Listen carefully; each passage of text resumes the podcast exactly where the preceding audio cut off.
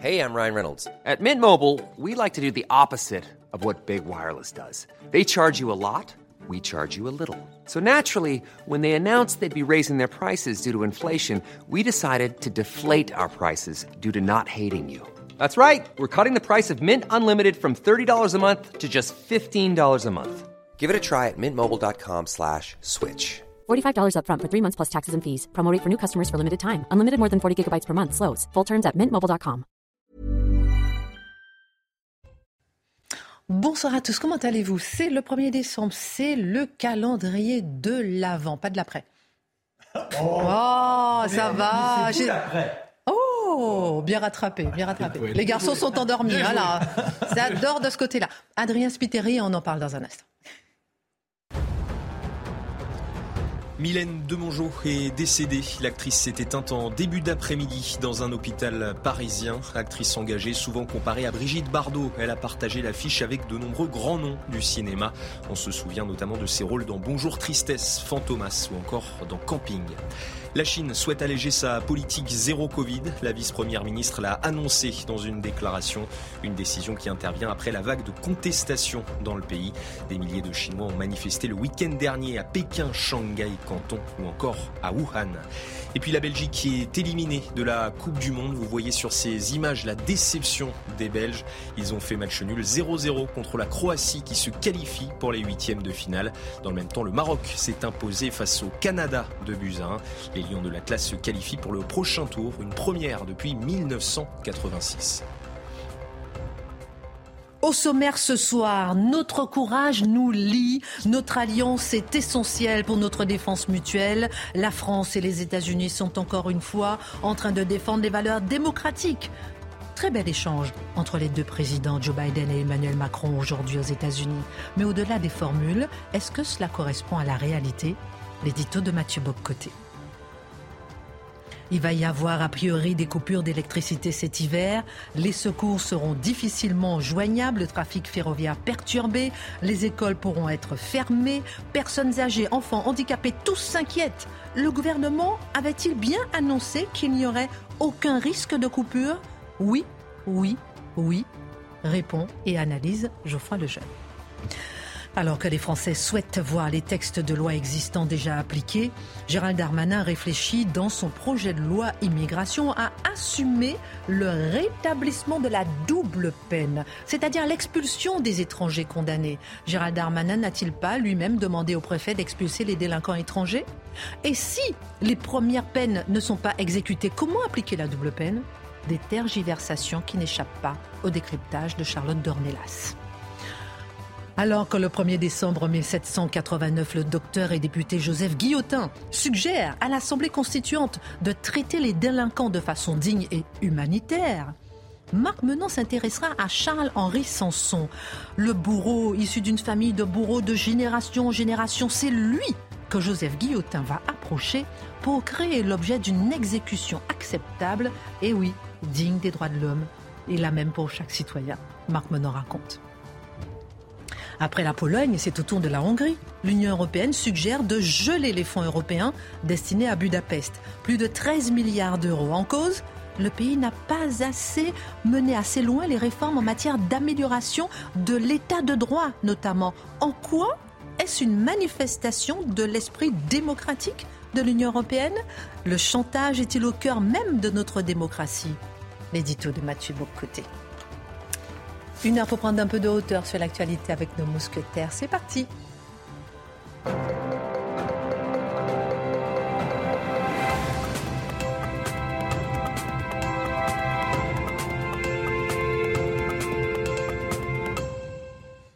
Alors, c'est le calendrier de l'Avent qui commence aujourd'hui, 1er décembre. On a décidé, nous, de fêter l'Avent et l'après.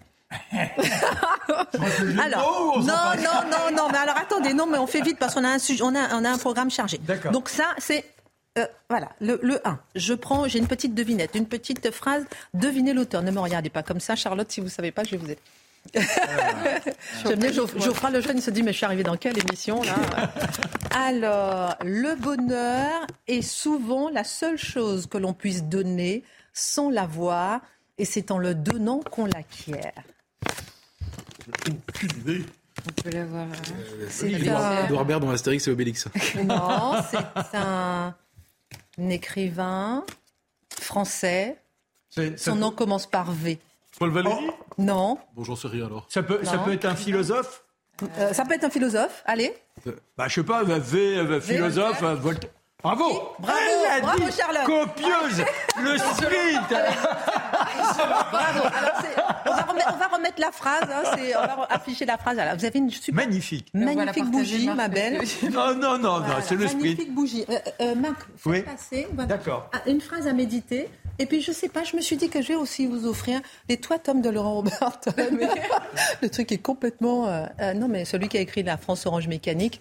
Tome 1, tome 2, tome 3. Comme c'est le jour 1 du mois de décembre. Cadeau pour ma chère Charlotte. Ah bah, voilà. Très fort. Vive les filles. c'est sympa, merci. Alors, euh, donc tous les jours, on aura une petite phrase comme ça à deviner jusqu'au 24 décembre et vous aurez un petit cadeau ou pas. Ma fille m'a demandé, mais quand c'est le week-end et que vous n'êtes pas à l'antenne, qui aura les cadeaux? J'ai dit, ben toi. Alors, les chéris, dans la deuxième partie de l'émission, on va parler de cette euh, octogénaire qui avait été agressée à Cannes par, deux, euh, par trois garçons adolescents. On va en parler, on va débattre euh, autour de la table puisqu'ils n'ont pas a priori de remords. Est-ce qu'on peut ne pas en avoir? Comment agresser une femme de cet âge dans le dos et ne pas avoir de remords? Est-ce que euh, les rétentions aujourd'hui peuvent servir à quelque chose? On en parlera euh, dans un instant. Tout d'abord, la visite d'Emmanuel Macron aux États-Unis qui ramène au cœur de l'actualité la question des rapports entre ce pays et la France.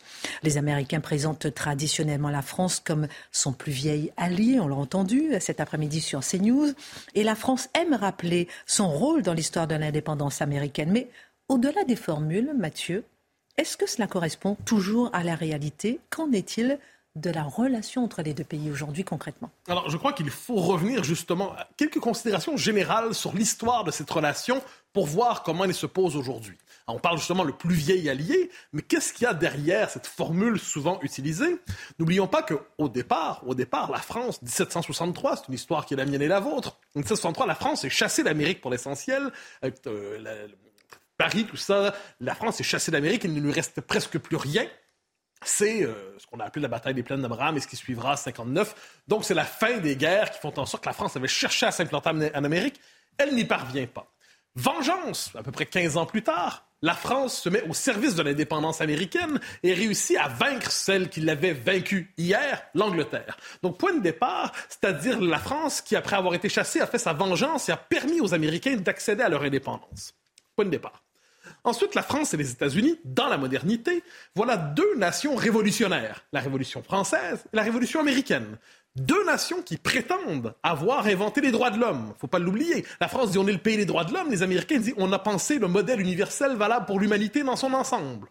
Deux nations qui ont déjà mené des guerres révolutionnaires en prétendant libérer les autres peuples pour leur permettre d'accéder à leur propre modèle. Des guerres napoléoniennes aux guerres néoconservatrices. Je sais que Éric Zemmour m'en voudrait d'utiliser cette formule, mais il y a un lien dans cette prétention révolutionnaire à libérer les gens quelquefois malgré eux. Un rapport complexe aussi entre les deux nations. Fascination américaine pour la France. Hein, fascination américaine pour la France, pays qui est vu comme à la fois sophistiqué, raffiné, mais en même temps léger, décadent et mondain. Donc une forme de fascination qu'on voit même dans la culture populaire. Regardez, de temps en temps, il y a des films sur le mode, y a une série récemment, Emily in Paris, ça s'appelle. Et là, c'est le Paris carte postale dans laquelle une américaine de Chicago est projetée. Et là, on est dans, c'est Paris carte postale. Donc tous les Français ont une maîtresse, toutes les Françaises ont un amant, euh, les Français travaillent très très peu et se plaignent tout le temps. Donc imaginez l'espèce de caricature. Mais il y a une fascination, un désir qui se joue à travers ça fascination française pour les États-Unis sur deux plans. D'un côté, on présente les Américains comme le, c'est le pays de l'ascension sociale, de l'énergie absolue, de la modernité, un désir de modernité associé aux Américains. On prend toujours les Américains pour le modèle. De l'autre côté, on les prend quand même pour une nation de simplets, pas très évoluée, un peu étrange, avec une gamme émotionnelle limitée, et par ailleurs une nation avec des tentations puritaines récurrentes, hein, de la prohibition dans les années 20 au rapport un peu trouble à la religion aux États-Unis, aujourd'hui l'obsession woke, donc un rapport trouble d'un pays à l'autre dans le rapport à la culture. Le 20e siècle, les Américains, c'est quoi le 20e siècle américain par rapport non seulement à la France, mais l'Europe? Ils disent on a libéré la France et l'Europe deux fois et on l'a protégé une troisième fois contre le communisme. Donc il y a cette idée d'un empire qui se serait affranchi de son berceau et qui aujourd'hui serait le nouveau pôle de l'Occident. Hein. Au XXe siècle, la capitale de l'Occident passe de l'Europe à l'Amérique. De l'autre côté, les Français au XXe siècle et les Européens plus largement constatent ce déclin relatif, une perte de puissance. C'est le siècle de la perte de la puissance. Pour certains, le général de Gaulle, par exemple, il y a cette idée que la France ne peut néanmoins demeurer elle-même qu'avec une politique de puissance propre. C'est la politique de l'indépendance. Pour d'autres, il y a cette idée, Valérie Giscard d'Estaing, par exemple, peut-être Emmanuel Macron aujourd'hui, il y a cette idée que la France aujourd'hui n'a plus les moyens d'exister par elle-même, et si elle veut exister, elle doit se projeter dans un destin européen. L'Europe sera le vecteur qui permettra d'exister, et il y a chez ces gens-là aussi une forme de fascination pour les États-Unis. Les 30 dernières années, rapprochons-nous des temps présents. Les 30 dernières années après la guerre froide, qu'est-ce que c'est? C'est l'empire américain qui se déploie avec la logique néoconservatrice, l'idée d'un monde unipolaire, qu'on va imposer à tous les mêmes règles, avec des guerres, justement, les guerres néoconservatrices, en Irak, en Libye, Résultat des courses, c'était un désastre quand même ces 30 dernières années. Et la France, de ce point de vue, a un orgueil. Il se rappelle 2003, le discours de Dominique de Villepin en disant qu'il a porté une forme la sagesse de la vieille Europe devant les délires impériaux humanitaires à prétention démocratique des Américains. Autre point, et ça, ça me semble assez important, c'est finalement le rapport à l'Occident. Les Américains aujourd'hui se sont dissociés de l'Europe, quoi qu'on en dise. Cette rencontre, j'y reviendrai, mais elle est quasi folklorique. Donc les Américains tendent la main, se rappellent de vieux souvenirs. Mais oui, nous aimons bien cette vieille, cette vieille relation lointaine qu'est l'Europe. Mais les Américains se projettent aujourd'hui soit, dans, soit vers l'Asie, le Pacifique, ou vers le monde. Et je pense que de leur côté, les Européens tardent à accepter le fait que les Américains ne les regardent plus justement comme la figure fondatrice, la sagesse des anciens, mais à la manière d'un pays où l'histoire ne passe plus, la part du monde qui est déclassée pour le siècle à venir. Alors quand on a ça en toile de fond, on se demande ce que, veut dire, ce que veulent dire aujourd'hui les rappels nostalgiques de l'amitié France-Amérique. Oui, qu'on a bien entendu cet après-midi. Justement, allons plus loin avec cette visite. Quel sens doit-on lui prêter? Au temps présent. Relation abîmée. On en a parlé l'an passé sur ce plateau, la crise des sous-marins. Il faut, faut vraiment garder ça à l'esprit. C'est une trahison à grande échelle, en direct, et un an plus tard, on fait soit comme si c'était pas grave. On avait rappelé notre ambassadeur. Ou comme, quand même, comme si euh, c'était pas arrivé. Donc les trahisons sont vite oubliées. Euh, une relation qui s'est renouée néanmoins au moment de la question de, l'Ukraine, la, la, guerre en Ukraine. Donc là, on se demandait, l'OTAN, est-ce que ça veut encore dire quelque chose? Macron, il disait l'OTAN en situation de mort cérébrale. Aujourd'hui, rassemblement autour de l'OTAN, mais ce qu'on constate, c'est rassemblement autour de l'OTAN, moins comme puissance de rassemblement des Occidentaux, mais comme une réaffirmation du primat américain à peu de frais, à peu de coûts, sur l'Europe dans une guerre où, si tous s'entendent pour condamner l'agression russe sur l'Ukraine, tous n'ont pas les mêmes intérêts à court, moyen et long terme dans cette guerre. Donc ça devient compliqué. Emmanuel Macron est accueilli à la manière justement de cette vieille amitié, mais il est aussi accueilli, et ça, ça lui fait plaisir, je n'en doute pas, à la manière du porte-parole de l'Europe porte-parole d'une Europe qui, par ailleurs, ne parvient pas à se constituer et ne parvient à parler que sous le signe de ses divisions insurmontables. Concrètement, concrètement, concrètement, au cœur de cette rencontre, il y a le fait que les Américains sont engagés par Joe Biden dans une grande politique d'atténuation pour lutter contre l'inflation, sous le signe de la transition énergétique, à partir d'un protectionnisme économique nouveau qui va être centré sur l'investissement massif dans la voiture électrique et la transition pour les transports. Alors, un, protectionniste qui va pousser aussi aux délocalisations possibles des entreprises d'un côté de l'Atlantique vers l'autre. Hein. Autrefois, les, délocalisations, c'est soit le tiers-monde ou l'Europe de l'Est. Eh maintenant, vers les États-Unis. Ça devient compliqué. Réponse d'Emmanuel Macron, qui est assez, euh, assez senti. Il dit c'est un protectionnisme agressif et va, qui va tuer la classe moyenne européenne. Qui va tuer la classe moyenne européenne. Il redoute une délocalisation, je l'ai dit, et là, la réponse de certains, c'est oui, mais l'Europe pourrait elle-même faire son Buy, euh, European Act, hein, l'équivalent. Mais on se rappelle encore une chose, l'Europe n'existe pas comme les États-Unis existent. Les États-Unis, c'est une nation-empire. L'Europe, c'est une collection de nations qui, lorsqu'elles veulent se fédérer autour d'un empire, c'est généralement de manière autoritaire et ça ne fonctionne pas. Alors aujourd'hui, cet appel souvent lancé à une forme d'unité européenne dans un protectionnisme nouveau, c'est un appel, c'est une chanson, c'est une mélodie, c'est une poésie, mais c'est pas une politique. Résultat des courses, eh bien, euh, on voit aujourd'hui Emmanuel Macron tendre la main et on voit les Américains un peu méchamment dire oui, oui, on entend ce que vous dites, mais dans ce, ce qu'on fait, c'est dans votre intérêt. Dites-nous merci. La relation entre la France et les États-Unis peut-elle être réparée à long terme? Alors, il y a une formule aujourd'hui très forte d'Emmanuel Macron qui s'inquiétait d'une fracture de l'Occident. Une fracture de l'Occident. Mais le problème, c'est qu'il faut dire au président de la République que cette fracture, elle n'est pas à venir. Elle n'est même pas au temps présent. Elle est déjà advenue et on finit par la reconnaître aujourd'hui. Il y a un terme qui vient des années 90 et surtout 2000. On parlait de la faille atlantique. La faille atlantique, c'est central. Ça veut dire que l'Europe ne se voyait plus de la même manière que les Américains se voient eux-mêmes. Donc, différentes conceptions de l'être humain. On voyait l'Europe comme un paradis indolent. Les Américains prétendaient avoir le sens du tragique. Leur manière de dire les choses. Euh, on se demande même qu'est-ce que l'Occident aujourd'hui? Est-ce que c'est justement une société qui s'égrène en droits sans cesse, des droits pour toutes les nouvelles minorités qui s'inventent, une société qui n'a plus de, peuple, qui n'a plus de nation, qui n'est qu'une voie de passage migratoire? Les deux parts de l'Occident, finalement, ne s'entendent plus sur ce qu'est le monde occidental. Donc cette fracture, elle a déjà eu lieu. Et la question qu'on peut se poser simplement, c'est est-ce que l'Europe a une capacité aujourd'hui d'agir en son propre nom? Mais pour cela, elle devrait être capable de se nommer. Elle n'y parvient pas parce qu'elle ne le peut pas Revenons à la France, tout simplement. Est-ce que la France a la capacité d'avoir sa propre politique, sa propre ambition, sa propre vision du monde? La capacité, certainement, mais ça fait 30 ans que ces élites ont cessé d'imaginer cette possibilité. C'est là où nous en sommes aujourd'hui. Merci beaucoup pour cette analyse brillante. Que Dieu bénisse nos deux nations hein et que Dieu bénisse nos troupes. Ce sont les derniers mots de Joe Biden à Emmanuel euh, Macron lors de la conférence de presse cet après-midi. Revenons en France. Il y aura donc des coupures d'électricité cet hiver. Le gouvernement travaille sur un plan de crise visant à priver des foyers d'électricité aux heures de pointe durant deux heures.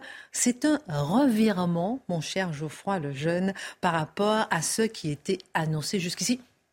Personne ne parle de ce revirement. Euh, alors en vrai, aujourd'hui, il y a beaucoup de spécialistes, de gens qui s'improvisent spécialistes de l'énergie. Moi, c'est pas mon cas et je suis pas capable de vous inventer une solution. En revanche, ce qui m'a intéressé, en effet, c'est ce revirement. C'est-à-dire que ça fait maintenant plusieurs mois que RTE, qui est notre gestionnaire de, transport d'électricité, euh, explique qu'il y a un risque de tension, de pénurie, de crise. Euh, et dans le même temps, le gouvernement répond que non. Alors, je vous ai retrouvé deux déclarations. Au mois de juin dernier, Emmanuel Macron dit il n'y a aucun risque de coupure. Ça prête un peu à sourire quand on voit ce qui, ce qui se passe aujourd'hui. Il y a quelques en août, donc un peu après, Elisabeth Borne dit les coupures ne concerneront pas les ménages. Donc on était tranquille. Si on les écoutait, on était tranquille. Et puis ça n'arrive pas évidemment. Ils sont euh, démentis par les faits. Alors j'interroge ce revirement. Est-ce que c'est réellement un revirement? Je ne crois pas. Je pense que c'est un mensonge. Et je voudrais vous parler aujourd'hui du mensonge en politique, de la portée du mensonge en politique, en précisant tout d'abord deux choses. Je ne parlerai pas ici de l'erreur, parce que l'erreur est humaine, tout le monde en commet, euh, et que l'essentiel d'ailleurs est de reconnaître l'erreur. Euh, et on peut même dire d'ailleurs que le début du mensonge, c'est de ne pas reconnaître ses erreurs, mais c'est un autre sujet. Euh, et je ne parlerai pas non plus d'une autre forme de mensonge en politique, mais qui est essentielle à mes yeux et que je serais même capable de défendre, c'est le mensonge d'État, qui parfois, vous savez, pour un bien plus grand, il faut assumer le mensonge. Je prends juste un exemple. Imaginons aujourd'hui, je n'en sais rien, mais imaginons aujourd'hui que la France sache qui a saboté le gazoduc Nord Stream euh, et qu'elle ne le dise pas pour éviter une escalade et une troisième guerre mondiale, ce serait une très bonne chose et je serais capable de le défendre. Donc je ne parle pas de ça, je parle juste du mensonge en politique. Alors justement, qu'est-ce qu'un mensonge et qu'est-ce qu'un mensonge en politique, selon vous? Alors, je me suis risqué à une petite définition extrêmement sommaire, mais qui va me permettre d'avancer un peu. Euh, un mensonge en politique comme ailleurs, d'ailleurs, c'est mentir euh, consiste à ne pas dire la, vérité alors qu'on la connaît. Et ensuite, j'ai tenté une subdivision des mensonges en politique que j'ai que j'ai que j'ai vu, que j'ai constaté ces derniers, mois, ces dernières années. Euh, alors, je vous, petit point méthodologique, pardon, les catégories vont un peu se recouper et vous allez retrouver souvent dans les exemples que je donne euh, trois personnages qui sont le président de la République Emmanuel Macron, le ministre de l'Intérieur Gérald Darmanin et le porte-parole du gouvernement ex-ministre de la Santé Olivier Véran. Ils y sont plus par fonction euh, que pour leur talent personnel. Disons que dans le, le, le concert du mensonge, le gouvernement est une forme d'orchestre dont eux seraient un peu les solistes. Donc je commence ma, subdivision. Euh, il y a d'abord la négation pure et dure. Donc c'est ce qu'on a vu avec euh, la pénurie. On nous avait fait le coup il y a très peu de temps. Il n'y aura pas non plus de pénurie d'essence. Donc ça n'arrivera pas. Et puis au moment où ça arrive, bah, écoutez, euh, circuler, il n'y a rien à voir. il y a eu d'autres exemples de négation pure et dure. Je me souviens au moment du Covid, vous savez, cette phrase célèbre d'Edouard Philippe, au moment où on est privé de masque, on n'en a pas, le monde entier commence à se masquer. Et lui, il dit, le masque en population générale, ça veut dire dans la rue, ne sert à rien. Encore un mensonge qui a été assez vite balayé. Un mensonge dont Mathieu nous parle d'ailleurs très souvent on parle quand je suis pas là, mais j'écoute. Euh, c'est celui, vous savez, qui consiste à psychiatriser ou à diaboliser l'adversaire. Donc ça, c'est la vieille méthode un peu totalitaire. Euh, c'est-à-dire, vous n'avez pas cru ce que vous avez vu, vous êtes complètement fou, vous êtes bon pour l'asile, la camisole de force. Euh, il faut qu'on vous enferme. et alors là, pour le coup, voir vous êtes d'extrême droite. Ça peut arriver qu'on soit accusé d'être d'extrême droite. Euh, donc là, il y a quelques exemples récents, notamment, vous souvenez-vous, le, le, Stade de France. Euh, ce ne sont pas des racailles, ce sont des supporters anglais. Il n'y a pas eu de débordement, de problème d'insécurité. Il y a eu un problème, en revanche, par contre, de falsification de billets. Ce n'est pas un problème d'insécurité en Seine-Saint-Denis, pas du tout. C'est un problème de grève de RER e euh, qui pour amener vers le Stade de France. Euh, il y a aussi un autre exemple qui consiste à psychiatriser un peu celui qui, pense mal. C'est il n'y a pas de grand remplacement. Alors là, j'ai retrouvé une citation amusante de, Mark Twain, figurez-vous, qui dit il y a trois manières de mentir. Il y a les, mensonges, euh, les sacrés mensonges et les statistiques. Et quand on veut démonter, Mathieu parlait de ça hier, quand on veut démontrer que le grand remplacement n'existe pas ou que l'immigration euh, massive n'existe pas, on a toujours beaucoup de chiffres. Euh, c'est notamment le métier d'un certain Hervé Lebras qui passe sa vie à expliquer que le grand remplacement n'existe pas à coup de chiffres. je continue un peu. Une autre manière de mentir assez récente, c'est la novlangue. Donc là, je vous donne un exemple. C'était sur ce plateau d'ailleurs chez Pascal Pro. L'imam Iqiyoussen ne s'est pas enfui au nez à la barbe des policiers qui étaient censés euh, le, récupérer pour ensuite pouvoir l'expulser. Euh, c'est l'islam radical qui est en fuite et c'est une bonne nouvelle. Ça, c'est Gérald Darmanin qui dit ça euh, ici même. Donc on est sommé d'applaudir presque cette, cette bonne nouvelle. Autre exemple, c'était encore sur ce plateau dans la matinale de Laurence Ferrari, juste après l'Ocean Viking, Olivier Véran, le porte-parole du gouvernement dit l'Ocean Viking, ce n'est pas un fiasco, c'est l'état de droit exceptionnel. Je, moi, cette formule m'a hanté parce que euh, on pourrait la retourner dans tous les sens. En fait, les mêmes mots mis dans un autre sens, ça fonctionne. L'état de droit est un fiasco. L'état de droit nous conduit au fiasco, ça marche. Mais c'est pas un fiasco, c'est l'état de droit. Voilà, il a inventé ça, c'est exceptionnel. Euh, la, la novlangue, c'est formidable. Ça permet de faire tout passer. Euh, par exemple, on n'a pas saboté le nucléaire français. Maintenant, on a des centrales en maintenance. Euh, mais je vous jure, c'est vraiment les mots qu'on entend dans la bouche du gouvernement. Euh, là, il y a celle d'aujourd'hui qui est exceptionnelle. C'est, on n'a pas de, de, panne, de coupure d'électricité. Euh, c'est un délestage tournant. Un délestage tournant. Oui, c'est formidable. Euh, les gens n'ont pas froid. Ça, c'est Agnès Pannier-Runacher, la ministre de la Transition énergétique. Les gens n'ont pas froid. Ils sont en situation de sobriété énergétique subie. Et mais, eh, on a tendance à les oublier, mais elles sont formidables. Euh, et puis il y a la dernière que j'aime beaucoup, c'est euh, pardon euh, Gérald Darmanin qui dit qu'un avion est parti vers le Mali avec plusieurs migrants de l'Ocean Viking à son bord expulsés. Ils étaient deux, évidemment, mais seuls les esprits chagrins l'auront remarqué. Autre manière de mentir, et ça c'est quelque chose aussi qui me frappe beaucoup dans la situation en ce moment, c'est de miser sur l'amnésie des gens. Emmanuel Macron promet en 2019 d'exécuter 100% des OQTF, les obligations de quitter le territoire français, avant la fin de son quinquennat. Promesse renouvelée euh, deux ans plus tard par son ministre de l'Intérieur qui dit on va y arriver. Non seulement c'est un objectif, mais on va le faire. À la fin du quinquennat, ils sont à 6% et personne n'en parle on a dû se battre pour essayer de faire exister ce sujet dans le débat public. Et cette promesse non tenue, ce mensonge en réalité, parce qu'au moment où ils le disent, ils savent qu'ils ne pourront pas le faire, euh, on ne leur en tient jamais rigueur. Exemple assez récent aussi, euh, le gouvernement se bat, il est vraiment au combat pour réintroduire les mathématiques au lycée, qu'il avait précédemment supprimé sous le quinquennat précédent, c'est Jean-Michel Blanquer qui s'en était euh, occupé. Actuellement à l'Assemblée, le gouvernement montre les muscles sur les squatteurs, donc il va y avoir une loi sur le squat. La même loi a été proposée sous la précédente mandature par un député, euh, Julien Aubert, qui venait de chez des Républicains, et le même gouvernement lui avait dit non, non, c'est hors de question, c'est horrible votre loi, ce que vous proposez. Mais on oublie, on oublie. Et donc on mise là-dessus pour surtout ne jamais être confronté euh, à ses propres contradictions. Ensuite, il y a les arguments d'autorité. Ça, ça va vous rappeler quelque chose. Si par hasard, vous avez tendance à trouver qu'il n'est pas normal que, euh, en France, en 2022, comme on dit, euh, on retrouve le corps d'une fillette découpée dans une malle, euh, et que vous avez l'idée de soit essayer d'analyser ce qui s'est passé, soit de vous insurger parce que vous êtes un peu en colère. Attention, c'est de la récupération. Argument d'autorité. On a vécu dix jours de terreur sur ce sujet. On ne pouvait rien dire d'autre que exprimer sa tristesse parce qu'on était accusé de récupération. Ceux qui ont essayé de contourner cette accusation se sont, sont, mordus les doigts, y compris surtout politiquement. Il y a d'autres arguments d'autorité. Vous savez, par exemple, si vous ne voulez pas changer votre voiture d'ici 2024, votre diesel, euh, et ça concerne 15 millions de gens, donc c'est pas du tout une petite histoire. Euh, si vous n'avez pas envie de changer de voiture euh, pour passer à l'hybride, à l'électrique ou à autre chose, vous ne voulez pas sauver la planète. Donc vous voulez la mort de la planète. Donc vous voulez la montée des eaux au Pakistan. Donc vous voulez le déluge. Vous êtes, vous une, véritable ordure. C'est comme ça qu'on vous explique les choses. et puis il y avait aussi les arguments pendant la crise Covid. Vous savez, il faut se faire vacciner par, par altruisme pour sauver des vies, pour sauver des gens. Et puis au moment où on découvre que que finalement le vaccin n'empêche pas la transmission, bon bah il faut continuer à sauver de voilà. Donc ça c'est les arguments d'autorité. Il m'en reste deux, j'ai bientôt fini. Il y a le management par la peur. Prenez le temps, ça m'intéresse. Nous sommes suspendus à vos lèvres. Je sais que je parle un peu vite et voilà. Euh, c'est clair en tout cas. Il y a le management par la peur là, ça c'est aussi quelque chose d'assez récent. Nos gouvernants n'ayant plus aucune prise sur les opinions, en tout cas voyant que les opinions leur échappent, euh, ils ne sont jamais aussi à l'aise, aussi heureux qu'au moment où ils peuvent euh, comment dire, invoquer une raison supérieure euh, comme un grand, grand danger. Le Covid en a été un, par exemple, pendant un an et demi. On nous a imposé des restrictions de liberté qu'on n'aurait jamais imaginées et, ça a été justifié par la, menace de la mort. L'Ukraine était également un, sujet de management par la peur, c'est-à-dire que la crainte du conflit à nos portes, aux portes de l'Europe, etc., a justifié que on passe une campagne présidentielle entière sans s'occuper des préoccupations euh, exprimées par les Français, notamment dans les enquêtes d'opinion. On n'a parlé quasiment que de ça. Et la dernière, c'est la déresponsabilisation, le mensonge par la déresponsabilisation. C'est pas nous, c'est pas notre faute. C'est euh, alors il y a plusieurs façons de se dédouaner. C'est ceux qui étaient là avant nous. Par exemple sur le, cas du nucléaire euh, français, euh, on a le sentiment que François Hollande porte seul toute la responsabilité. Pardon de rappeler que le gouvernement d'Emmanuel Macron en 2017, il a nommé Nicolas Hulot ministre de l'environnement. Il voulait fermer 17 réacteurs nucléaires. Cette politique a été continuée. Et il y a aussi la manière de se dédouaner en permanence. Vous savez par exemple sur le Conseil scientifique, si jamais il avait l'idée de légiférer sur la PMA, la GPA, le euh, ou même d'ailleurs pendant la crise Covid, c'était le Conseil scientifique qui devait décider. Mais j'ai encore, j'ai encore une question parce que j'ai envie de savoir, est-ce que c'est uniquement l'actuel gouvernement euh, qui ment? On en parle après la pause.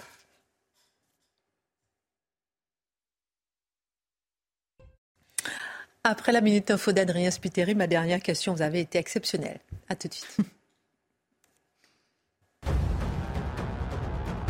Des milliers de médecins et biologistes libéraux en grève. Ils ferment leurs cabinets et laboratoires au moins jusqu'à demain. Ce mouvement a été initié par le collectif Médecins pour demain. Ils réclament notamment des hausses de tarifs pour les consultations. Emmanuel Macron et Joe Biden saluent les manifestations en Iran. Les deux chefs d'État ont échangé ce jeudi à Washington. Depuis la mort de Massa Amini le 16 septembre dernier, un mouvement de contestation a commencé dans plusieurs villes iraniennes. Des manifestations fortement réprimées par le régime. Et puis c'est une première mondiale. La Française Stéphanie Frappard sera la première femme à arbitrer un match de la Coupe du Monde masculine. Ce sera ce soir à 20h pour la rencontre Allemagne-Costa Rica. Stéphanie Frappard fait partie des trois femmes parmi les 36 arbitres de ce mondial au Qatar. Alors on a vu euh, que Geoffroy Lejeune décrivait le mensonge en politique par omission, par psychiatrisation, par amnésie, par négation. Et la question que je vous posais, c'est euh, est-ce qu'on peut dire honnêtement que ce rapport au mensonge ne concerne que l'actuel gouvernement? Malheureusement non. En fait, on vit une accélération sous ce gouvernement qui est composé de, de, de, virtuoses essentiellement, mais les racines sont très profondes. Et en fait, on vit une époque très particulière par rapport à la parole publique. Vous savez, le politique a abdiqué. Alors en fait, ils ont de moins en moins de pouvoir et surtout, ils ont un peu abdiqué leur capacité à, comme disait Mitterrand, à changer la vie. C'est le propre de la politique, normalement, chercher le bien commun euh, en améliorant la condition de, de ses citoyens. Euh, ils n'ont plus le, le, la prise sur cette réalité-là. Euh, Guillaume Bigot vous expliquerait que c'est à cause de l'Union européenne. Il y a beaucoup de raisons qu'on pourrait analyser. C'est un autre, un autre débat. Et donc, ils se sont concentrés sur le fait d'être vertueux, transparent. On a créé, par exemple, euh, la, la, la, haute autorité pour la transparence de la vie publique. On a créé le parquet national financier. Aujourd'hui, on fait démissionner en un claquement de doigts une ministre. C'est arrivé la semaine dernière dans l'indifférence générale parce qu'elle avait mal estimé son patrimoine, qu'elle avait un différent avec cette fameuse euh, haute autorité. Euh, on flingue des candidats à la présidentielle sans aucun problème pour des histoires de costumes, etc. On, ils, offrent leur vertu et leur transparence euh, à la population. Mais en revanche, il n'y a jamais aucune demande qui est, en tout cas, rien qui est offert euh, à la population sur la, notion de, vérité et de responsabilité. Donc je vous donne juste euh, un exemple. On patauge en plein mensonge et après euh, le Covid, aucune démission. Après le Stade de France, aucune démission. Après le Chêne Viking, aucune démission. Après l'affaire Lola, aucune démission. On passe notre vie à se plaindre de vivre dans un monde de post-vérité où on va traquer la fake news, mais la notion de vérité est absente du débat public et on n'interroge jamais euh, les politiques sur cette notion-là. Moi, je vais juste terminer en paraphrasant, vous savez, Baudelaire euh, qui parlait du diable. En réalité, la plus belle des ruses du mensonge est de faire croire qu'il n'existe pas. Merci beaucoup pour cette analyse, euh, mon cher Geoffroy. Alors, on va continuer peut-être un peu pour essayer de comprendre un peu ce qui se passe au niveau de cette loi sur l'immigration Charlotte, on ne comprend pas. Et on va essayer de comprendre avec vous, parce que vous savez décortiquer, j'aime bien ce mot, avec vous. Le projet de loi immigration doit être déposé début 2023 par le gouvernement. Le ministre de l'Intérieur achève en ce moment ses consultations avec les groupes parlementaires, mais la majorité se dit déjà prête à assumer le rétablissement de la double peine, c'est-à-dire l'expulsion des étrangers condamnés. Mais n'est-elle pas déjà prévue, puisque Gérald Darmanin lui-même a demandé au préfet d'expulser les délinquants étrangers? Oui, alors c'est déjà possible. Est-ce que c'est systématique ou obligatoire ou euh, décidé en justice? Non, pas nécessairement, parce que vous savez que les OQTF dont on parle extrêmement régulièrement, c'est une décision administrative et non pas judiciaire. Donc on comprend euh, dans ce que dit Gérald Darmanin que lui, son idée euh, potentiellement, c'est de pouvoir le rendre plus systématique euh, euh, dans un tribunal. C'est-à-dire le, tribunal vous condamne à une peine et en plus au fait euh, d'être expulsé derrière. En fait, la double peine, c'est à peu près tous les ans, voire tous les six mois que ce débat revient dans l'espace public. Moi, j'avoue confier mon incrédulité devant ce débat qui passionne absolument. On parle quand même d'une double peine qui consiste très exactement à dire quand vous êtes étranger, étranger en France et que vous contrevenez à la loi française, on va vous demander de rentrer chez vous. Je ne comprends pas très bien pourquoi ça déchaîne autant les passions. Passons. Euh, en effet, euh, euh, Nicolas Sarkozy, en fait, c'est un dispositif qui date de l'après-guerre. Et Nicolas Sarkozy, on dit souvent, avait supprimé la double peine. On parle tout le temps de rétablir la double peine. Nicolas Sarkozy, à l'époque, euh, c'était en, 2003, euh, avait euh, allégé la double peine. C'est-à-dire qu'il avait interdit d'expulser dans certaines situations. On va reprendre l'exemple de l'imam Iqwisen, souvenez-vous. C'était interdit, c'est extrêmement difficile d'expulser un étranger qui est arrivé avant ses 13 ans en France euh, voire impossible. Et c'est impossible aussi, par exemple, s'il est responsable de l'éducation d'un enfant, la fameuse vie familiale qui avait permis de casser le dossier de l'imam. Mais je prends cet exemple à dessein parce que vous voyez que quand on arrive au Conseil d'État ou à la Cour de cassation, le droit devient une histoire d'interprétation. Donc il y a un tribunal qui nous, qui nous dit oui, l'autre qui nous dit non, puis en fait oui, puis en fait non le tout avec les mêmes textes. Donc a priori, on peut quand même un peu faire ce qu'on veut. Et surtout, le code pénal aujourd'hui français comporte un article que je vais vous donner tel quel. La peine d'interdiction du territoire français peut être prononcée à titre définitif ou pour une durée de 10 ans à l'encontre de tout étranger coupable d'un crime ou d'un délit. L'interdiction du territoire entraîne de plein droit la reconduite du condamné à la frontière à l'expiration de sa peine d'emprisonnement. Donc c'est quelque chose qui est déjà prévu en effet par le code pénal. Euh, un étranger peut être expulsé aujourd'hui si le juge le décide en plus de sa peine. Alors il peut aussi l'être selon une procédure administrative. On peut prononcer aussi l'expulsion d'un étranger sur procédure administrative. En revanche, ça n'est ni automatique et c'est limité par certaines conditions surtout dans l'interprétation. C'est-à-dire qu'à partir du moment où vous donnez euh, mille possibilités de, de, de, ne pas prononcer l'expulsion, eh bien, dans beaucoup de cas, elle n'est pas prononcée casse-tête et jus de crâne, on a l'impression un peu pour rien. Alors les Français se disent très largement favorables à cette mesure. La classe politique semble en partie d'accord. Comment expliquer justement de telles tergiversation sur le sujet, Charlotte. Eh bien, Je crois qu'on a un exemple magnifique avec ce sujet précis, à la fois du jeu politicien qui est parfois vraiment délétère pour ce pays, et par ailleurs le parti pris médiatique complètement hallucinant sur certains sujets qui, évidemment, a pour première conséquence d'inhiber très largement le politique lui-même.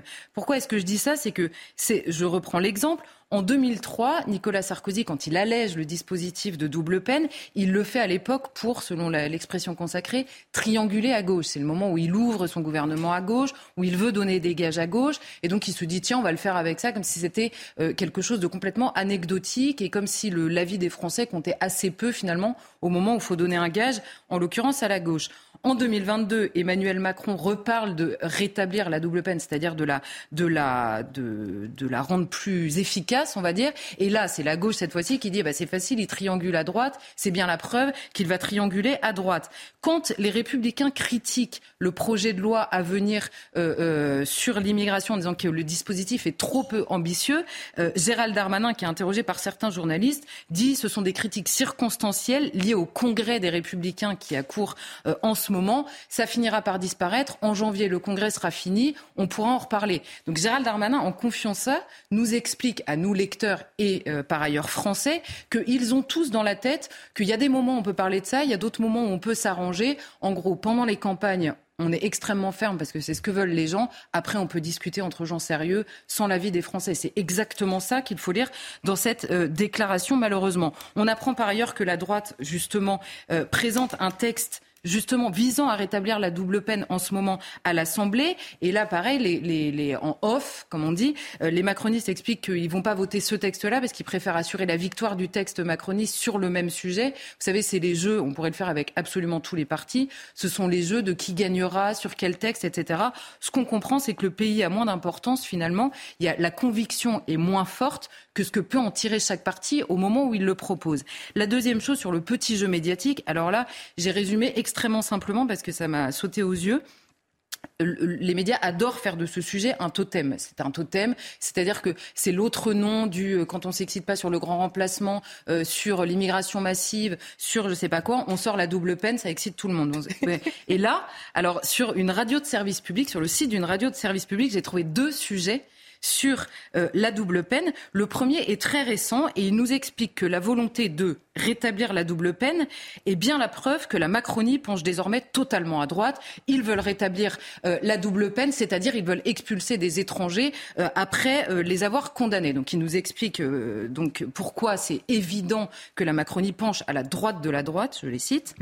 Et on trouve sur le même site un autre article, un peu plus ancien celui-là, qui date du débat entre les républicains, vous savez, à la primaire avant la présidentielle. Et tout le monde parlait de renforcer la double peine, etc.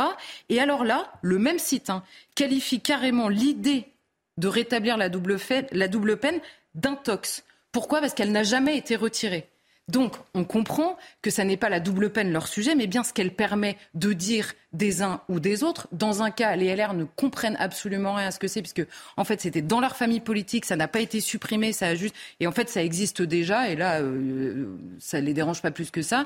Et le jour où il faut expliquer à la veille d'un vote euh, de, loi sur l'immigration que la Macronie penche à l'extrême droite, ah bah là, il n'y a plus de la double peine existe déjà. Non, c'est la rétablir, c'est vraiment pencher à droite. Donc assez, euh, c'était assez révélateur, me semble-t-il, euh, du fait que l'exactitude, on va dire, des informations données compte beaucoup moins que ce qu'elles permettent de dire des uns ou des autres dans la vie politique. La double peine existe euh, donc toujours, mais il faut la rétablir parce que ce qui a été supprimé ne l'a pas vraiment été, donc on n'y comprend plus rien. Que faire concrètement, Charlotte, euh, pour que les étrangers dangereux soient réellement expulsés dans leur pays? Ce qui arrive, euh, cela dit en passant, en général dans tous les autres pays. Ben oui, bien sûr. C'est pour ça que je disais au, jour, au, début mon, étonnement on va dire, devant ce psychodrame permanent. Bon, en France, à chaque fois qu'on a une nouvelle idée, euh, on se dit il faut faire une loi. Or, quand on, quand on, quand on veut changer un système ou le rendre plus efficace, en l'occurrence, parce qu'on a vu que c'est déjà dans la loi, il convient précédemment d'évaluer le dispositif que l'on a, les outils que l'on a et de comprendre pourquoi ça fonctionne mal ou pourquoi ça ne fonctionne pas du tout. Or, on assiste aujourd'hui à des dysfonctionnements réels qui sont notamment dus à deux procédures en cours sur le droit des étrangers, qui sont administratifs et judiciaires, qui se renvoient la balle en permanence et qui n'aboutissent jamais en raison notamment du nombre de recours et d'aller et venir entre les deux. Mais ça, en, réalité, ce qu'il faudrait voir sur tous les sujets dont on parle en permanence, sur le lien notamment entre immigration et délinquance, mais même sur le lien de la gestion de l'immigration, c'est l'édifice du droit des étrangers qu'il faudrait mettre à plat sur une table et voir ce qui fonctionne et ce qui ne fonctionne pas. Pourquoi est-ce que, euh, pour vous donner un exemple simple, on a vu récemment que c'est un, nombre de places en CRA, les laissés-passer consulaires, donc il y a la question diplomatique, le refus du test PCR. Ah, vous pouvez faire toutes les lois que vous voulez pour rétablir une double peine, renforcer une double peine. À la fin, ils ne montent pas dans l'avion parce qu'ils refusent de faire un test PCR. La loi, il changera quoi? Donc, c'est évidemment, il faut tout mettre à plat et dire ça, ça n'est plus possible, ça, ça n'est plus possible. Revoir le dispositif, c'est par exemple réaliser ce que j'ai fait cet après-midi, réaliser que nous avons déjà tous les outils. Il y en a trois en particulier. Le premier, il s'appelle la libération-expulsion. C'est-à-dire qu'à mi-peine, aujourd'hui en France, un condamné étranger peut être expulsé dans son pays d'origine. On lui rend la moitié de sa peine en échange du retour immédiat dans son pays d'origine. La question que je pose, cette mesure est-elle seulement utilisée Le sait-on euh, Qu'en est-il aujourd'hui dans le pays? Je ne sais pas. Il existe aussi le transfèrement, c'est-à-dire la possibilité de transférer le détenu dans son pays d'origine pour qu'il exécute la, pour qu'il exécute pardon, la totalité de la peine. C'est prévu dans nos textes aujourd'hui. Là, on se demande pourquoi est-ce qu'il n'y a aucune instruction du garde des Sceaux dans sa politique pénale sur ce point-là, puisqu'apparemment c'est devenu une priorité pour ce gouvernement. Cette instruction n'existe pas. Troisième euh, chose, il existe des interdictions judiciaires du territoire. Ça, ça existe déjà. L'OQTF est donc une mesure administrative, mais le juge peut prononcer cette interdiction. Là encore une fois, on se demande pourquoi est-ce que si c'est une priorité pour ce gouvernement, ça n'est pas en tête de liste dans les priorités de la politique pénale du garde des Sceaux. Euh, voilà, c'est une question qui reste ouverte, mais ce qui est clair, c'est que les outils, on les a déjà. Donc la concertation, discussion, alors qu'il faudrait tout simplement appliquer des textes qui existent déjà. Mmh. Oui, la peine, la peine en fait d'expulsion pourrait devenir une peine complémentaire qui est prononcée de droit par le juge plus largement qu'elle ne l'est aujourd'hui. Aujourd'hui, elle peut être prononcée par les juges euh, pour terrorisme, stup, criminalité organisée. Mais si le gouvernement nous explique que la criminalité plus ordinaire, et je mets vraiment des gros guillemets parce que la criminalité plus ordinaire, comme on dit, c'est-à-dire la délinquance du quotidien, elle est dramatique pour un nombre de gens euh, hallucinant. Mais si ça devient une priorité, ce qui est une bonne chose, alors il faut élargir la possibilité de ces expulsions. Mais il faut aller plus loin. Il faut que la décision du juge soit définitive, comme c'est le cas pour énormément euh, d'autres peines. Parce qu'aujourd'hui, je vais le dire simplement, après avoir purgé sa peine, le délinquant qui est condamné à une interdiction du territoire retombe entre les mains du ministère de l'Intérieur, c'est-à-dire sur le terrain administratif, et revient dans la procédure du droit des étrangers avec les mille recours dont on parle en permanence. Donc c'est-à-dire que le juge a prononcé l'interdiction du territoire, mais quand même on va le réexaminer, il va pouvoir faire des recours, savoir si oui ou non en fait euh, on va réellement euh, l'expulser. Résultat, c'est inefficace. Donc on peut même élargir cette expulsion, donner plus de pouvoir au juge si on ne la rend pas immédiatement plus efficace dans tous les cas, ça ne changera absolument rien. Merci pour cette analyse, Charlotte. Euh, Marc, dans un instant, on parlera donc de euh, la femme, l'octogénaire qui a été agressée, et puis surtout de ce sentiment d'excuses de, laconiques de la part des jeunes agresseurs, de ce manque de compassion de ces trois jeunes. On va essayer d'en parler pour essayer de comprendre un peu dans quelle société aujourd'hui euh, nous sommes, dans quelle société de la non-compassion, du manque de compassion on est aujourd'hui. Alors que le 1er décembre 1789 marque maintenant le docteur et député Joseph Guillotin suggère à l'Assemblée constituante de traiter l'un délinquant de façon humanitaire, humaniste, digne. Marc Menon, vous allez vous intéresser à Charles-Henri Sanson. C'est un bourreau d'une famille de bourreaux, de génération en génération. Et c'est intéressant parce que Joseph Guillotin, qui a créé la guillotine, c'est au bourreau qui va s'adresser pour savoir comment la créer. Oui, alors c'est vrai au départ, il ne sait même pas ce qu'il faut faire. Il est là, il dit c'est impossible que l'on continue la barbarie telle qu'elle se manifeste depuis, depuis des siècles et des siècles. Alors déjà, si vous êtes un noble, la sentence ne s'exécutera pas de la même façon que si vous êtes un pauvre bougre, roturier, malfrat qui a volé simplement une pomme. Alors il y en a un, on lui tranche la tête avec une épée en mettant la tête sur le billot. L'autre, c'est la corde, on le pend, et il y a également les crimes qui sont liés au délit, je dirais, de foi. Si vous blasphémez, si vous êtes euh, considéré comme une sorcière, et là, c'est carrément le bûcher. Je vous fais pas le détail, un jour, il faudra que je vous raconte exactement comment on dresse un bûcher, et croyez-moi, euh, il ne faut pas le résumer simplement en quelques mots comme ça. Donc il dit, tout ça, ce n'est plus possible, il faut que, dans notre système, non seulement on puisse mourir en dignité, mais en plus, il n'est pas question que la famille soit elle aussi punie, car le crime est personnel. Or là, on est habitué à ce que la famille soit bannie, bannie et qu'on lui saisisse les biens. Voilà ce qu'il pose comme euh, principe devant l'Assemblée. Après, bon, euh, que faire?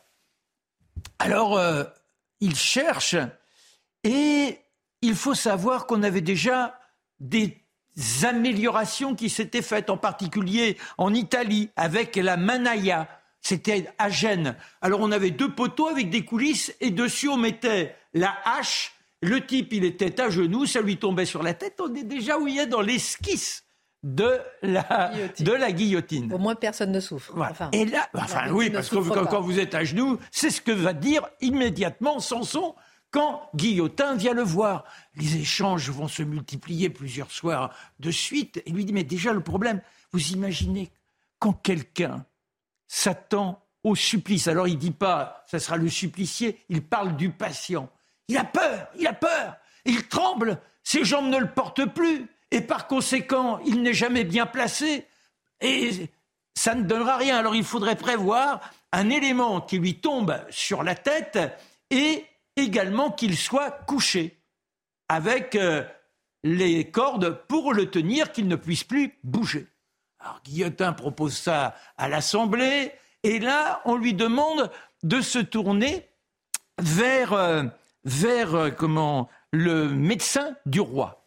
Sur les entrefaites, notre Samson, le soir, vous savez, il est temps de Samson, c'est difficile son métier. Alors il joue au violon, il joue également du violoncelle, et de temps en temps, il a Schmidt, qui est un Allemand, qui est un de ces régleurs de clavecin, et ensemble, ils se laissent aller à quelques notes pour oublier les vicissitudes de la vie, toutes ces atrocités, toutes ces tortures, tout ce sang qui coule. Et il lui dit, dites donc, mon cher Schmid, vous qui avez le sens de la mécanique, qu'est-ce que l'on pourrait faire pour que l'exécuté, le patient, puisse disparaître dignement? Et là, il pose le violoncelle, notre Schmitt, et hop, il dessine la guillotine. Et c'est comme ça qu'on va suggérer cette guillotine à Antoine Louis, le médecin du roi. Et celui-ci demande à Samson, à Guillotin, de se rendre à son bureau qui se trouve aux Tuileries. Il y a une petite réunion qui s'organise et soudain apparaît un personnage. Ce personnage est tout en sombre. Samson a l'impression de le reconnaître. Et il ne porte plus de décoration. On est en 1792 à la fin de l'année. Il y a eu Varennes et c'est le roi. Il a bien compris que c'était le roi. Et le roi, mais dites comment ça se passe là? Il dit mais c'est pas ça, ça va pas ça, parce que la, machine telle que vous la concevez, il y a le tranchoir euh, qui ne pourra pas bien exécuter le coup. Il faudrait quelque chose en biais. C'est le roi Louis XVI qui invente la guillotine en biais. Non. Mais oui, et c'est sur ce dessin, alors on fait les propositions à l'Assemblée. Oui, Louis XVI.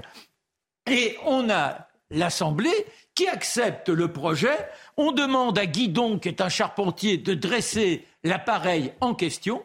Là, on prendra quelques moutons pour voir si ça marche quand il... Oh. Oui, et puis quelques cadavres, trois cadavres. Oh. Et Louis XVI a précisé, quand vous ferez les essais, il faudra avoir ben, une guillotine avec euh, la lame telle que vous l'aviez conçue, et l'autre avec la mienne.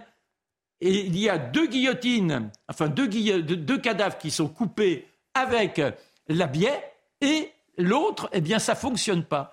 Donc le roi a raison, et le premier exécuté est un garçon qui avait volé, il s'appelle Jacques-Nicolas Pelletier, il n'avait pas tué, mais il est exécuté, et il est le premier à perdre la tête de cette manière-là. Voilà l'histoire, mais donc Samson y a participé, mais plus invraisemblable, le roi lui-même, et quelques semaines plus tard, il en fera malheureusement les frais, mais c'est vrai que c'est propre.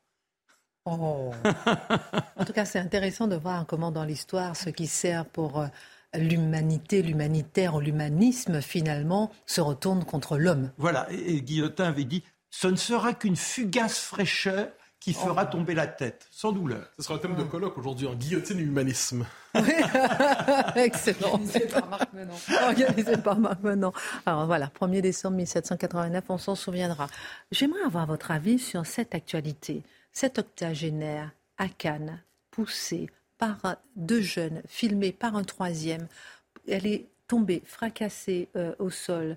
Euh, ils lui volent euh, le peu d'argent qu'elle a dans son sac. Deux des trois mineurs sont reconnus coupables. ils étaient au tribunal hier. Mais ce qui nous intéresse surtout, c'est surtout que il n'y a eu que des excuses laconiques. C'est surtout qu'il y a un certain manque de compassion. Comment peut-on arriver à, avoir deux jeunes qui, malgré leurs gestes, malgré l'indignation médiatique, malgré le, fait qu'ils soient en rétention, ne, ne, manifestent pas la compassion Geoffroy? Bah, pour moi, c'est une des phases, une des phases pardon, de l'ensauvagement, c'est-à-dire que l'ensauvagement, c'est la violence, et puis aussi c'est l'absence euh, de compassion pour la victime et l'incapacité à réaliser euh, ce qui s'est passé. Moi, j'ai été frappé à l'époque de cette euh, agression par la phrase, vous savez, du maire de Cannes, David Lisnard. Il avait dit heureusement que c'est pas arrivé à ma mère, parce que sinon je serais probablement plus là pour vous en parler, sous-entendant qu'il aurait pu aller se faire justice et se venger lui-même. Moi, ce qui me sidère dans cette histoire, c'est la faiblesse, la lenteur de la réponse pénale que tout le monde peut attendre légitimement parce qu'on est ému de voir ça. Et, en fait, si euh, l'État ne comprend pas qu'il faut que la réponse pénale soit plus claire, il y aura beaucoup, beaucoup de David Lisnard beaucoup moins raisonnable que lui. Charlotte et ensuite Mathieu. Non, mais sur la, question, il faut se souvenir d'une autre chose, c'est que ces, jeunes, on va dire, ces jeunes hommes qui avaient 14 ans au moment des faits, enfin, qui ont toujours 14 ans du coup, euh, il y a eu la famille de l'un d'eux avait contacté la famille de la victime pour leur proposer de l'argent en échange du retrait de leur plainte. Donc imaginez le genre d'atmosphère dans lequel euh, grandissent ces enfants. Donc pour tous ceux qui disent, euh, pour les plus jeunes, l'enfermement n'est pas une solution, il faut les mettre avec des bracelets chez eux, garder en tête que ces familles-là existent aussi et que parfois euh, ces euh, jeunes-là grandissent dans des, dans, des, dans des atmosphères extrêmement violentes dans lesquelles la violence n'est pas euh, condamnée comme elle l'est partout ailleurs. Ensuite, la question sur les excuses dont vous parliez, justement, il y a, alors je vais encore citer Maurice Berger, le grand Maurice Berger, le fameux pédopsychiatre qui travaille en centre éducatif fermé depuis des années et qui connaît par cœur ça, il dit il y a une chose à faire, notamment pour ceux euh, qu'on veut sauver, puisque évidemment on peut avoir euh, cette ambition-là, c'est une peine immédiate qui vient sanctionner immédiatement un acte dont certains ignorent même le caractère atroce. Il le dit lui-même, il y a des jeunes qui ne sont pas capables d'empathie parce qu'ils ne comprennent pas ce qu'ils font, qu'il n'y a jamais eu de limites qui, qui, ont été posées. Or là, qu'est-ce que vous découvrez? Ces euh, jeunes-là, ils sont passés en examen de culpabilité et dans 6 à 9 mois, ils connaîtront leur peine. Mais à cet âge-là, dans 6 à 9 mois, ils seront passés à autre chose. Donc c'est, et pourtant, c'est, la toute nouvelle réforme du, de, de, la justice pour les mineurs. Mais le problème, c'est que le délai entre l'acte et la peine est dramatique, surtout pour les, pour les jeunes qui ne réalisent pas euh, l'horreur qu'ils commettent. Bah, vous vous souvenez probablement du film de Stanley, euh, euh, Kubrick, dis-je, Orange Mécanique. Je dirais, sommeil dans le cœur ou l'âme de l'homme la possibilité d'une petite bête sauvage dégueulasse. fondamentalement, l'âme humaine, elle est souillée. Il y, a, une grandeur, il y a une noblesse, mais il y a aussi une part sombre, une part toxique. Or, manifestement, il existe aujourd'hui en France et ailleurs, des petites créatures sauvages qui sont absolument étrangères à toute forme d'empathie, étrangères à toute forme de compassion et qui sont sous le signe de la pure agressivité, de la pure consommation du besoin actuel, du désir de faire souffrir. Et on ne veut pas reconnaître ces choses-là parce que ça heurte notre conception généreuse de l'être humain. Or, cela existe et il arrive qu'il y ait des contextes familiaux, des contextes culturels, des contextes sociologiques qui poussent justement cette part atroce à remonter à la surface et à se prendre pour norme parce qu'il y a probablement une excitation malsaine et atroce à faire le mal et nous y sommes là. Il fut un temps ou c'était bien le contraire, non? Ou bien, euh, je ne sais pas, ou justement, ou, si, un jeune euh, commettait un tel acte, la famille, les parents, les amis poussaient justement à, réveiller cette compassion. Mais déjà, là, il faudrait traduire les parents devant le tribunal, parce qu'ils cherchent un arrangement qui est immonde en soi. Là, ça, c'est la part où moi, je suis du côté d'une justice extrêmement dure. Après, quand on a des gamins, comme disait euh, Charlotte, de 14 ans, est-ce qu'on considère qu'ils sont à tout jamais perdus en épousant le propos, le, propos de Mathieu en disant bon bah alors faut les éliminer carrément.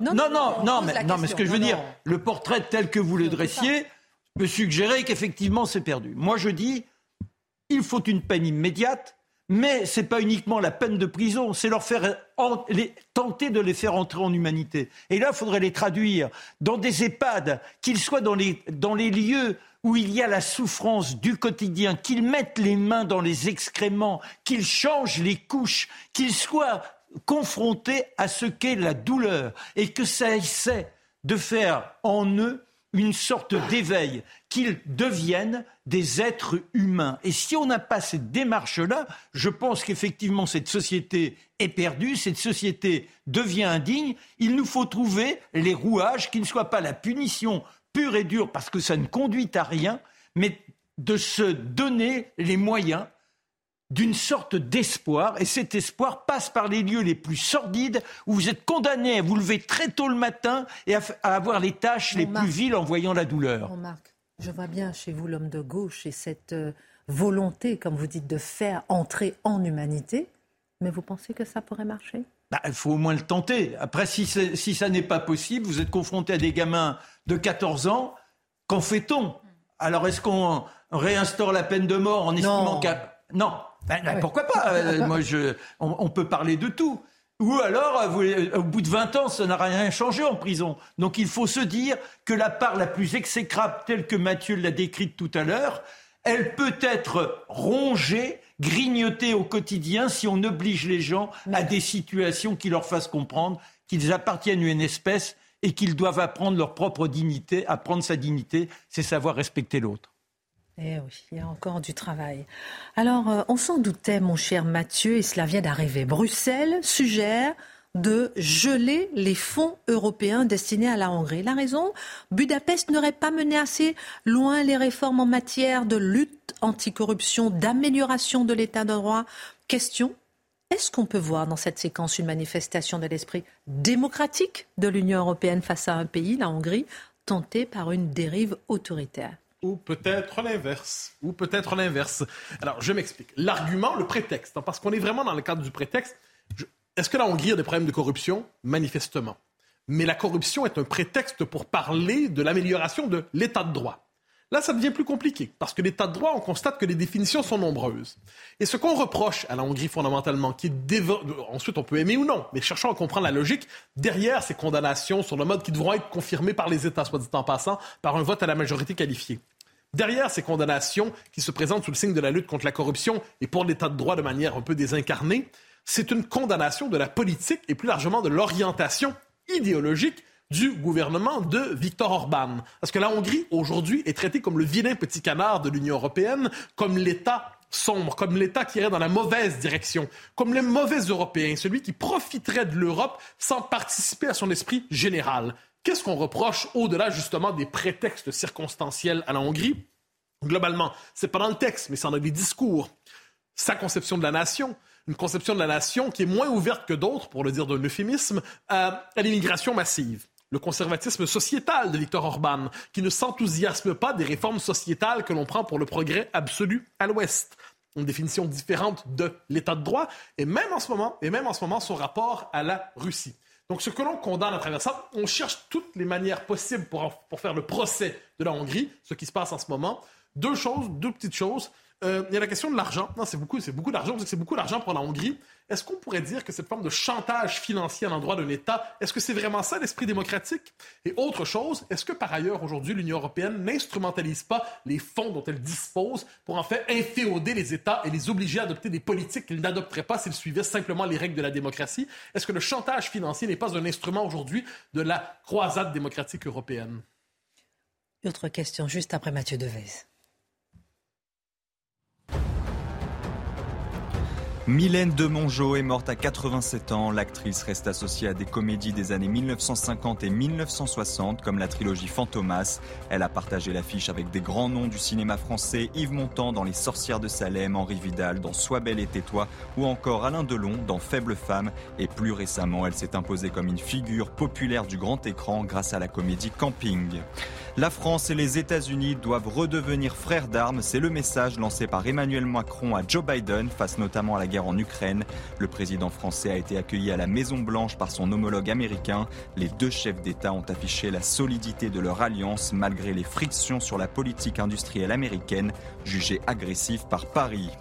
Une grève d'une ampleur inédite chez les médecins et les biologistes libéraux. Ils sont des milliers à avoir fermé aujourd'hui leurs cabinets et laboratoires, les uns pour réclamer des hausses de tarifs, les autres pour s'élever contre une ponction de leurs bénéfices.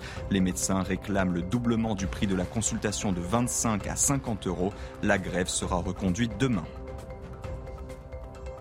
Si j'ai bien compris, l'autoritarisme n'est pas nécessairement là où on le croit dans cette histoire. Ce pas une dérive autoritaire de l'Union européenne qui surplombe les États, limite leur capacité d'action, leur dit ce que vous avez le droit de faire et vous n'avez pas le droit de faire, qui leur explique que leur démocratie n'est légitime qu'à l'intérieur des traités fixés par les technocrates de l'Union européenne?